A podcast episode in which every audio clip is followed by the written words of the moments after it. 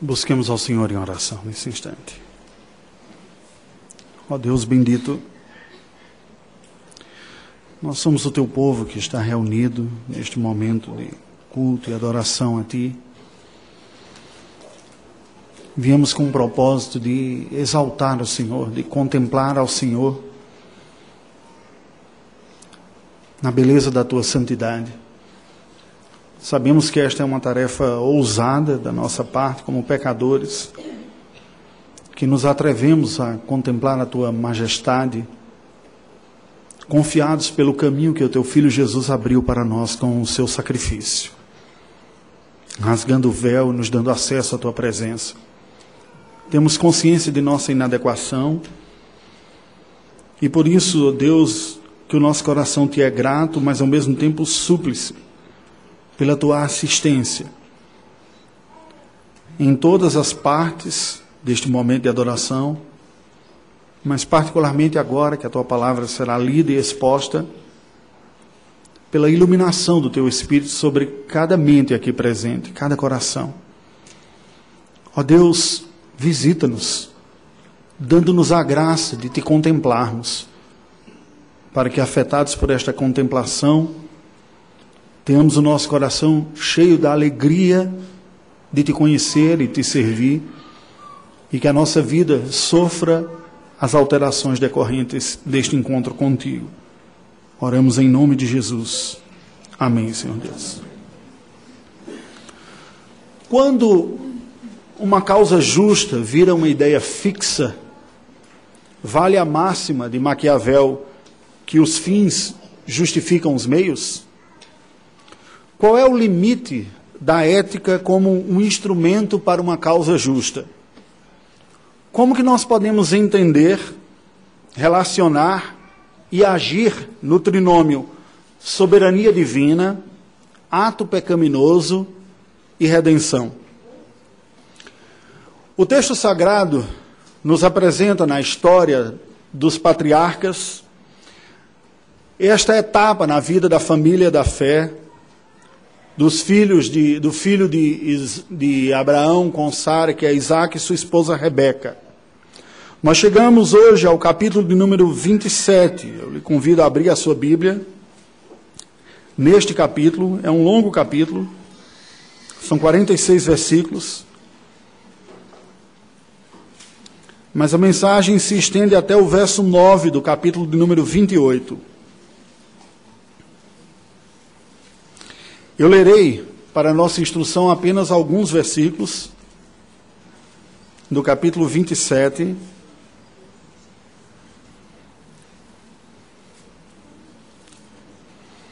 A partir do verso 21. Então disse Isaac a Jacó: Chega-te aqui para que eu te apalpe, meu filho, e veja se és meu filho Esaú ou não. Jacó chegou-se a Isaac, seu pai, que o apalpou e disse: A voz é de Jacó, porém as mãos são de Esaú. E não reconheceu, porque as mãos com efeito estavam peludas, como as de seu irmão Esaú, e o abençoou. E lhe disse: És o meu filho Esaú mesmo? Ele respondeu: Eu sou. Então disse: Chega isso para perto de mim, para que eu coma da caça de meu filho, para que eu te abençoe. Chegou-lhe e ele comeu, trouxe-lhe também vinho e ele bebeu. Então lhe disse Isaac, seu pai: Chega-te e dá-me um beijo, meu filho. Ele se chegou e o beijou. Então o pai aspirou o cheiro da roupa dele e o abençoou, dizendo: Eis que o cheiro do meu filho é como o cheiro do campo, que o Senhor abençoou. Deus te dê do orvalho do céu e da exuberância da terra, e fartura de trigo e de mosto.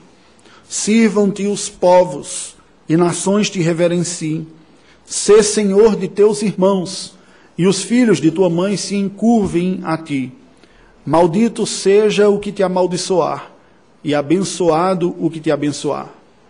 Mal acabara Isaac de abençoar a Jacó, tendo este saído da presença de Isaac, seu pai, quando chega Esaú, seu irmão, de sua caçada.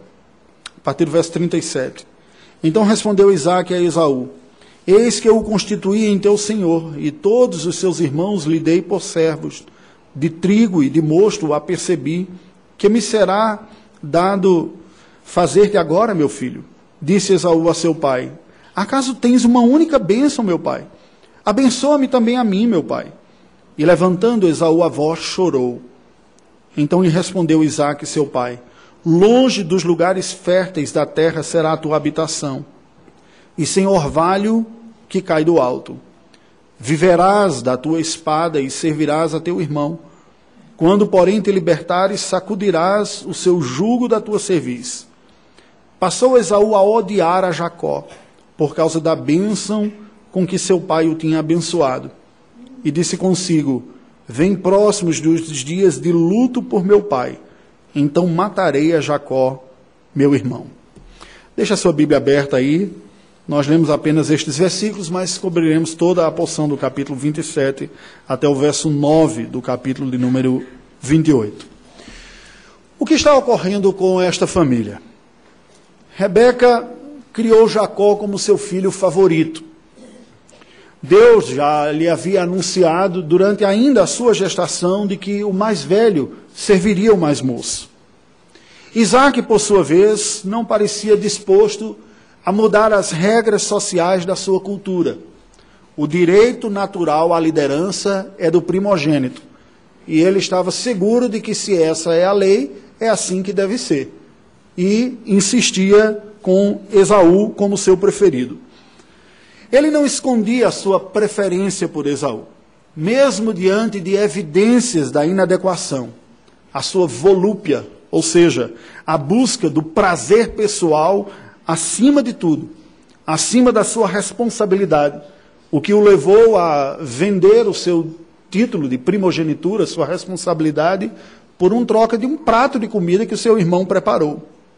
Mas também a volúpia acima da piedade, o que levou a casar-se com duas mulheres de perfis ímpios, que não honraram a Deus, mas que trouxeram profunda amargura à vida dos seus pais. Casou com duas mulheres e sem o temor do Senhor. Esse era Isaú, aquela pessoa marcada pela satisfação dos seus desejos pessoais, acima de suas responsabilidades, acima de sua piedade. Agora nós vemos a idade já avançada de Isaac. Isaac, um senhor já senil, com os efeitos avançados da idade sobre o seu próprio corpo e possivelmente, em alguma medida, já da sua mente também. Rebeca, a sua esposa, olhava toda aquela situação. Via que Isaac não havia se demovido do seu propósito de cumprir as leis de sua época e passar a Esaú o bastão da responsabilidade da condução do clã da família que agora estava se estendendo. E possivelmente veio sobre Rebeca aquele tipo de aflição. Eu ficarei parada diante desta evidente, esse evidente desajuste entre as escolhas que meu marido Isaac está fazendo e o apontamento que Deus já deu numa direção oposta à lei natural com relação aos filhos. Deus já havia indicado que seria Jacó aquele que teria a primazia. No entanto, estava pela lei da sociedade da época a responsabilidade de passar a Esaú e Isaac estava determinado em fazê-lo. Por outro lado, nós podemos perguntar: Jacó demonstrava ser moralmente superior a Esaú? Seria ele mais qualificado? Teria sido esse o motivo pelo qual Deus escolhera o mais novo ao invés do mais velho, quebrando a ordem natural e estabelecendo o seu propósito? Como Jacó se portaria diante desse impasse acumulado? Sabedor, possivelmente, que era, dada a sua intimidade com a sua mãe, Rebeca, de que Deus havia escolhido a ele, não seu irmão, para ser o, o herdeiro, e calculista e frio como ele fez, fez de se aproveitar em momentos de fraqueza do seu irmão para conquistar um direito. No entanto, o dia da homologação, que é o dia da proclamação da bênção, ainda não havia legitimamente empossado. Ele tinha feito uma negociata, não tão eticamente bonita, lá com o seu irmão, se aproveitando da fragilidade, mas não tinha essa negociata o poder de decisão. Era o pai, na hora de instituir o sucedor, quem o faria. Como Jacó lidaria com tudo isso? É este o drama descrito aqui no capítulo 27 até o início do 28. E eu proponho como tema de nossa reflexão nesta manhã: baseado nesta história narrada no livro de Gênesis, o seguinte: fins gloriosos não justificam meios escusos. Esta ideia está muito mais próxima de nós do que possamos imaginar. Situações que vemos de que injustiças e situações erradas estão diante de nós nos demandam um ímpeto de intervir, mas a pergunta que deve calar sobre nosso coração é: qualquer tipo de intervenção é válida? É aceitável aos olhos do Senhor qualquer tipo de ação, desde que o propósito do que eu vim a fazer seja positivo e legítimo? Em outras palavras, os fins justificam os meios?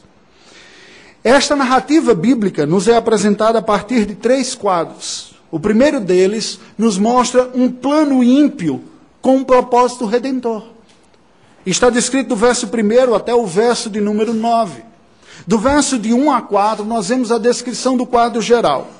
Isaac, o patriarca, já está velho e cego. A sua capacidade de percepção visual estava consideravelmente prejudicada. E ao perceber que a sua vida está chegando ao fim, ele cumpre com as etapas previstas judicialmente ou legalmente na sociedade dos seus dias e chama o seu filho mais velho, Esaú, e diz: Olha, Prepare-me uma caça, ele que era caçador, praga-me um prato, nós teremos agora uma solene ocasião de passagem de responsabilidade da liderança do clã abraâmico aqui, de mim para você. E Esaú sai. Nos versos de 5 a 10, nós vemos que entra em cena Rebeca, que ouviu aquela conversa. Viu Isaac falando com Esaú e tramando aquilo.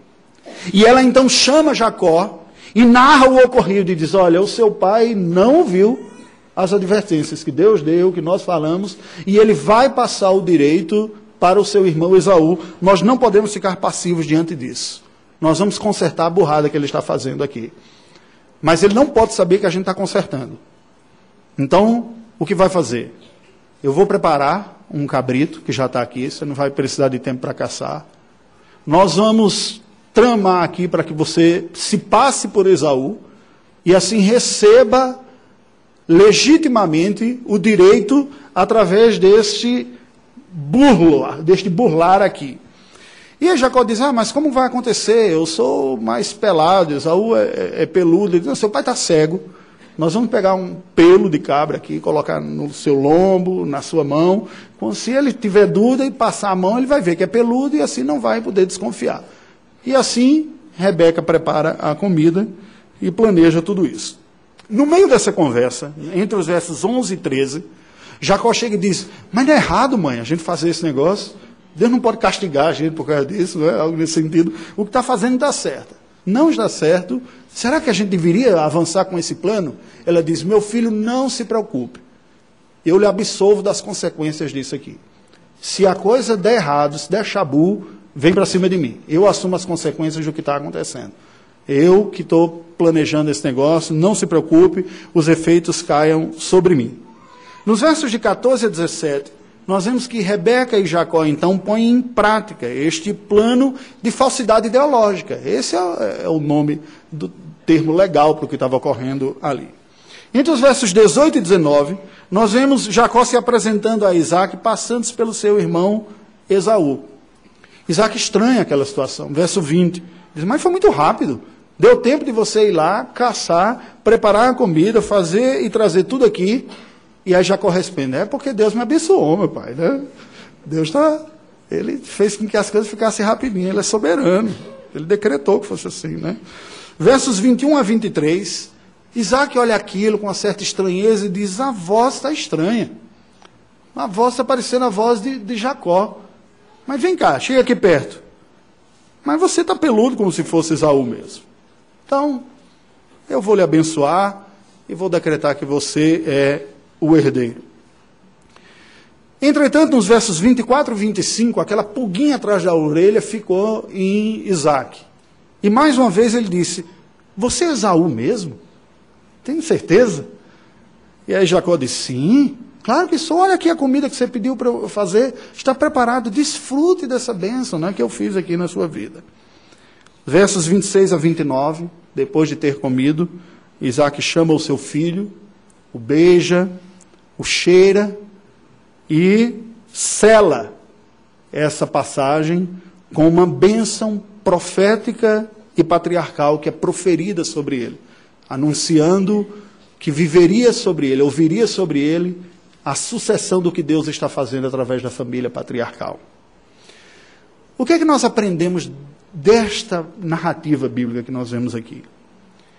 Eu penso que a lição principal que o texto nos apresenta pode ser chamada de cegueira espiritual. O grande problema daqui não foi a cegueira física de Isaac. Ela foi real. Ela lá estava e proporcionou facilidades para que essa trama fosse trabalhada. Mas a grande denúncia que o texto sagrado nos apresenta é a cegueira espiritual. Que todos nós, por sermos pecadores, todos nós temos. Preste atenção. Temos, não tínhamos. Temos em níveis distintos. Algumas pessoas estão completamente cegas dos seus delitos e pecados ao ponto de não saber nem quem é o Salvador e o caminho da salvação. Mas pessoas que já foram libertas da condenação ainda carregam consigo cegueiras, fruto de suas paixões, dos seus amores a coisas e pessoas maiores do que a Deus, que não lhes permite interpretar e enxergar a realidade como ela é, segundo Deus apresenta. Isaac. Isaac, preso à tradição do direito natural e às suas preferências pessoais, não conseguia ver a escolha divina pelo filho que não era o seu preferido, mas era o que Deus tinha escolhido, Jacó e assim reluta até o final de sua vida e emite a bênção para aquele que Deus não escolheu, mas que cumpria as regras da sociedade dos seus dias e estava de acordo com o seu próprio coração. Rebeca, presa e cega às evidências circunstanciais da preferência de Isaac, não usou os meios piedosos. Não foi capaz de crer em Deus para tudo se ela sabia que a bênção vinha sobre Jacó, caberia a ela esperar que Deus o executasse, não foi ele quem o anunciara. Ou que usasse os meios sempre possíveis e piedosos para executar os planos de Deus e não meios artificiais da mentira e do engano. Qual era a cegueira de Rebeca? Não confiar que o Deus que determina os fins executa pelos devidos meios os seus propósitos e que cabe a nós agir nos meios piedosos e legítimos, nunca pelos meios ímpios. Esta era a cegueira de Rebeca. Esaú, qual a sua cegueira?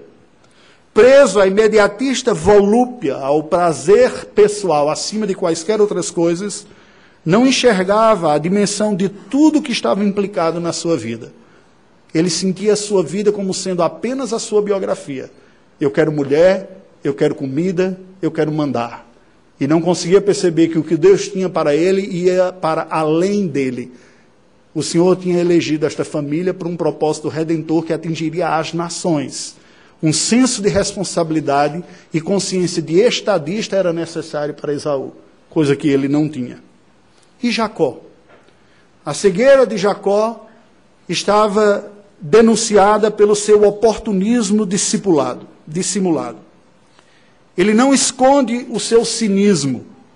Ele conspira com o estratagema da sua mãe contra a confiança do seu irmão e usando as limitações da senilidade do seu pai, mas de uma maneira discreta, que passa como sendo os outros os agentes. O seu irmão confiava nele, o seu pai também. Sua mãe trama e ele vê em tudo aquilo a oportunidade de ocupar uma posição que naturalmente não seria dele. E moralmente também não. Ele era tão cego quanto os outros em outras áreas de sua vida. Podemos concluir que os fins gloriosos nunca justificarão os meios escusos. Antes, apenas as desculpas usadas das pessoas em suas cegueiras espirituais serão reveladas através disso. Os fins gloriosos não justificam meios escusos, porém, os efeitos dolorosos da impiedade aparecerão. Nos versos de 30 a 45, nós vemos isso aqui. Acompanhe. Nos versos 30 e 31, nós vemos então Esaú chegando da sua caçada, ele vai preparar comida e leva a Isaac, que nos versos 30 e 33 pergunta: Quem é você? Ele diz: Ah, eu sou Esaú. Ele diz: Não, mas uh, já veio alguém passando por Esaú, deu a comida, eu proferi a bênção e ele agora que é o líder em sucessão. Ele diz: Mas quem é esse outro? Isaac diz: Quem foi que veio se passando por você? Nos versos 34 e 35, Esaú então vem amargurado, triste no coração e diz: Senhor, me dê alguma bênção. Seu pai diz: Olha, o seu irmão Jacó tomou. A posição agora já foi dada a outro. Não há mais a forma de reverter isto segundo os critérios de estabelecimento legais daquela cultura. Isso pode parecer estranho para nós, porque nós somos, não somos uma cultura oral. A gente diria, vamos ver no cartório qual é o documento que está e tudo mais. Não é? Mas é uma cultura oral, o documento homologado no cartório é a sentença oficial oralmente proferida. Ela não volta atrás, ela tem valor de documento homologado. Então ele disse: já foi homologado, não tem como reverter. Esta realidade era o que estava. E Esaú entende aquilo, e ele clama, e ele chora, e ele diz nos versos 36 e 37, ele diz, olha, não é aquele safado de Jacó que se utilizou de novo de um momento. Ele entendeu a oportunidade, aproveitou daquele jeito, e veio, ó Deus, aí ele diz então para o seu pai, traga alguma bênção para mim. Uma bênção qualquer. De verso 38 a 40, Isaac então profere uma bênção estranha, né? Uma bênção entre aspas uma bênção através da qual ele proclama a servidão profética sobre Esaú debaixo do poder e da governança de Jacó. Uma daquela que você diz, não, essa pode ficar calada, fica para você que eu não, não quero não. Nos versos 41 e 42, nós vemos então que Rebeca sabe do plano que havia em Esaú. Considerando a personalidade de Esaú, não é de se estranhar se ele ficou resmungando pelos cantos o que ele estava querendo fazer. Né? Deixa papai morrer, que aquele desgraçado vai ver, eu vou pegar. Só estou deixando agora porque eu respeito meu pai, que ele está velho, para não ficar muito triste. Não, vai ver, eu vou pegar, tirar as tripas dele, arrancar os olhos, tirar a cabeça. Então, falando aquele tipo de coisa, e Rebeca ouviu e ficou preocupada. E chega perto de Jacó, o seu filho diz: Olha, Esaú está tramando uma vingança contra você. Você sabe que o que a gente fez não foi uma coisa muito legal, né? E ele sentiu isso daí. Então ela chega perto de Isaac e fala: Meu bem, você sabe como a gente está sofrendo por causa dessas mulheres que Esaú arranjou, né? Se a gente ficar parado, Jacó vai pelo mesmo caminho. E aí não tem quem aguenta. Nós temos que mandar Jacó falar da consciência de que ele tem um casamento piedoso, constitua família que honra ao Senhor, a Deus para cumprir bem um propósito. Ele agora foi devidamente empoderado como sucessor, como ocorreu, você já proclamou a sua bênção. Vamos mandá-lo lá para a terra da Mesopotâmia, para que ele encontre uma esposa no meio da família que não é gente ímpia como essas que tem aqui, e assim ele tem uma vida abençoada. Discurso fantástico, não é verdade? Parece algumas reuniões de concílio que eu vou, que você vê o discurso e diz, que coisa linda! mas você percebe que há outras motivações por trás do discurso piedosamente bonito serem feitos. O que nós aprendemos aqui? A doutrinas das providência e responsabilidade. Deus salva o seu povo. Deus perdoa os pecados do seu povo. Deus cumpre o seu plano. E para cumprir o seu plano, ele até usa pecados do seu povo. Como neste caso aqui, a trama de Rebeca com Jacó para tirar a bênção que seria de Esaú e trazer para Jacó. No entanto, aquele projeto todo, pelo meio que foi, veio a colaborar para este plano de Deus, inclusive na preservação de uma família piedosa. A intenção inicial de Rebeca, ao dar essa proposta a Isaac, era salvar a vida de Jacó, até que esfriasse. Mas os argumentos eram verdadeiros. E Deus se utilizou desse misto todo de coisas certas e erradas para preservar a família da fé. Entretanto, os efeitos da trama seriam irreversíveis às relações familiares. Um fosso se abriu aqui nesta família. É verdade que a graça de Deus restaura, mas preste atenção: cicatrizes permanecem. Feridas de relacionamento demoram a curar. Confiança, quando ela é quebrada, é difícil ser restaurada. É possível, porque onde abundou o pecado, superabundou a graça. Mas a dor da cura e o processo é demorado e lento e real. De uma forma paradoxal, é até possível que depois do processo da cura, o quadro final seja melhor do que o inicial. Porque Deus tem essa capacidade de transformar o que havia de ruim inicialmente em algo ainda melhor. Mas isso não elimina todas as implicações desse processo, da dor e das lutas em tudo o que ocorre. Estas coisas convivem juntas. Os erros e suas consequências e a graça soberana de Deus em nos restaurar.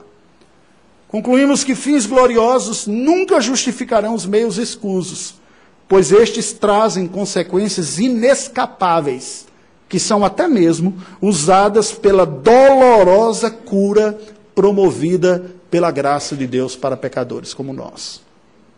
E o texto sagrado, enfim, chega ao terceiro bloco, as respostas familiares providenciais, que está do verso 46 e vai até o verso 9 do capítulo 28. Rebeca usa o pretexto da impiedade das noras para justificar a fuga de Jacó, verso 46. Nos versos 1 e 2 do capítulo 28, nós vemos que Isaac então instrui Jacó na piedade matrimonial, diz: constitua família direita, pegue gente que teme a Deus, que não é ímpia como esses que estão aqui, vá para a casa de Labão, o seu tio. Isaac então reitera a bênção patriarcal a Jacó entre os versos 3 e 5. E o caminha a Padã Arana, região da Mesopotâmia, de onde viera sua família e ainda estavam os parentes mais próximos de sua esposa Rebeca. Nos versos de 6 a 8, nós vemos aqui Esaú chegando. E que havia prestado atenção naquilo que fora dito por, Jacó, por Isaac a Jacó sobre as orientações familiares, da piedade, de casar no laço da fé, e a obediência de Jacó a essa instrução que foi dada. Porque Jacó agora parte e vai para a Mesopotâmia, em cumprimento daquilo que foi dito.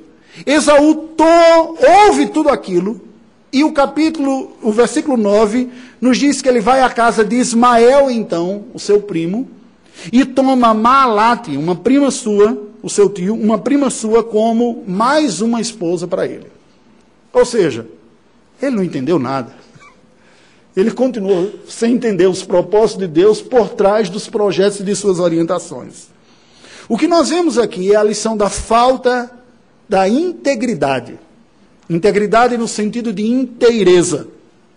Porque muitas vezes as pessoas podem olhar e escolher caminhos e ações e posturas que aparentemente são mais piedosas. Entretanto, Nenhum de nós consegue ter o quadro completo e claro diante de si e viver toda a vida em todos os aspectos de acordo com a vontade de Deus. Nós temos limitações de percepções. Nós vemos que Isaac, que muitas vezes é criticado, eu havia falado que comentaria alguma coisa sobre ele, nos parece ser em toda essa história a pessoa mais piedosa da família. Não é verdade? A trajetória de Isaac foi assim desde a sua infância aquele que se submeteu uma instrução, se submeteu ao sacrifício até que seu pai estava fazendo.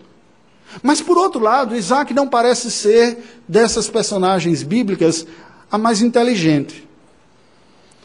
Diferentemente de críticas até pesadas que eu já ouvi de pessoas questionando a própria virilidade ou masculinidade de Isaac, eu acho isso uma impiedade grotesca falar isso. Eu penso que está mais próximo nós entendermos a realidade uma certa limitação compreensiva da realidade. Poderíamos dizer, de outras palavras, dignas de púlpito, dizer que Isaac era meio ingênuo. É? Ele é passado por situações na vida que uma outra pessoa normalmente perceberia. No entanto, a piedade o marca, Deus o escolhe como legítimo herdeiro da aliança e agora ele passa mais adiante. Preste atenção que isso é importante. A liderança na casa de Deus e no reino de Deus não é marcado pelas habilidades que as pessoas têm, intelectuais, normais, administrativas, mirabolantes, teológicas, oratória. Não. É pelo propósito do Senhor e as qualificações espirituais que Deus dá. Isaac demonstra isso daqui. O Senhor Jesus já havia nos alertado sobre isso quando ele disse que os filhos das trevas são mais sagazes do que os filhos da luz. Pela própria ambientação. Vive num mundo de desconfiança de todo mundo, então o cara tem que ser matreiro mesmo. Pessoalmente, me permite abrir um parênteses aqui. Uma das lutas que eu enfrento na vida pessoalmente, e uma das conclusões que eu chego para a minha vida pessoalmente, você não precisa compartilhar dos meus, não, sou eu, é a minha ética aqui, é o seguinte: eu me recuso a desenvolver uma desconfiança generalizada pelas pessoas. Eu prefiro dar o crédito e depois ser apunhalado pelas costas do que ser visitado por alguém e quando ela chegar eu disse, eu sabia que você ia fazer isso algum dia. Porque a vida é vivida de forma mais leve. É melhor você sofrer a injustiça do que você sofrer a solidão de desconfiar de todo mundo e morrer aterrorizado, perseguido por fantasmas nas sombras da vida. Isaac era essa pessoa de alma leve. O seu irmão conspirou, o seu filho conspirou contra ele, contra a sua própria esposa, mas sua alma está leve. No final da vida, ele chama Jacó, o abençoa, o despede, fala da bênção de Deus no propósito da família, ouve a sua esposa que tem outras intenções. Isso era um problema dela ele acolhe a sua sugestão de vida piedosa e caminha nesse sentido. Ele leva a sua vida leve. Rebeca, por sua vez, dissimula o medo, justifica as suas ações, preocupada com a piedade da família. Jacó se submete servilmente, numa reação típica de alguém que é vítima de sua consciência, de alguém que foi pego no contrapé e que não tem como sabe quando a pessoa foi pega com a boca na botija e ela não sabe nem se defender. E fica Jacó diz: tá bom, se vocês mandarem fazer, eu faço. E sai, e vai para a Mesopotâmia. Esaú revela o temor idólatra do seu pai e o egoísmo aqui. Ele segreda os intentos assassinos do seu pai, porque ele disse: Não, papai vai ficar muito triste, ele não pode saber. Eu posso sentir toda essa desgraça aqui, mas ele não pode saber. Ele está planejando assassinar o seu irmão depois da morte do seu pai. O seu temor é mais pelo seu pai do que por Deus na sua vida. Porque quando o pai morresse, ele pode fazer o que quiser. E tanto é que quando ele ouve as instruções que o pai dá a Jacó sobre a família, o que ele faz? Ele vai casar com uma prima, mostrando que ele não entendeu a teologia do casamento. Ele diz, ah, papai gosta que a gente case em família, né? É isso que ele gosta. Então ele já tinha duas mulheres lá, e ele vai casar com a prima. Então, papai, eu casei na família também. Igual algumas pessoas que não entendem nada dizem, pastor, mas eu casei na igreja. Eu falei, mas casou com um ímpio. Entende? É a lógica que está por trás. E Esaú revela tudo isso. Ele troca a piedade pelo conceito cultural da endogamia, achando que é isso que Deus se agrada. Fins gloriosos nunca justificarão meios escusos, pois não neutralizam os efeitos da falta de integridade antes apenas são evidências delas. Qual é a mensagem desse texto? Está no pacto divino, demanda aprender a plena confiança e satisfação em Deus como redentor e executor dos seus planos eternos. Significa buscar as vias da execução piedosa daquilo que é revelado, em integridade de fé. Pois o emprego de meios ilícitos, mesmo para fins gloriosos, desonrará a Deus solapará a sinceridade do coração e alienará as pessoas pela desconfiança. Demandará trilhar um doloroso caminho de cura que a graça divina produzirá para salvar o seu povo deste mal, de desenvolver atos ímpios com propósitos gloriosos. Qual é a mensagem para nós hoje?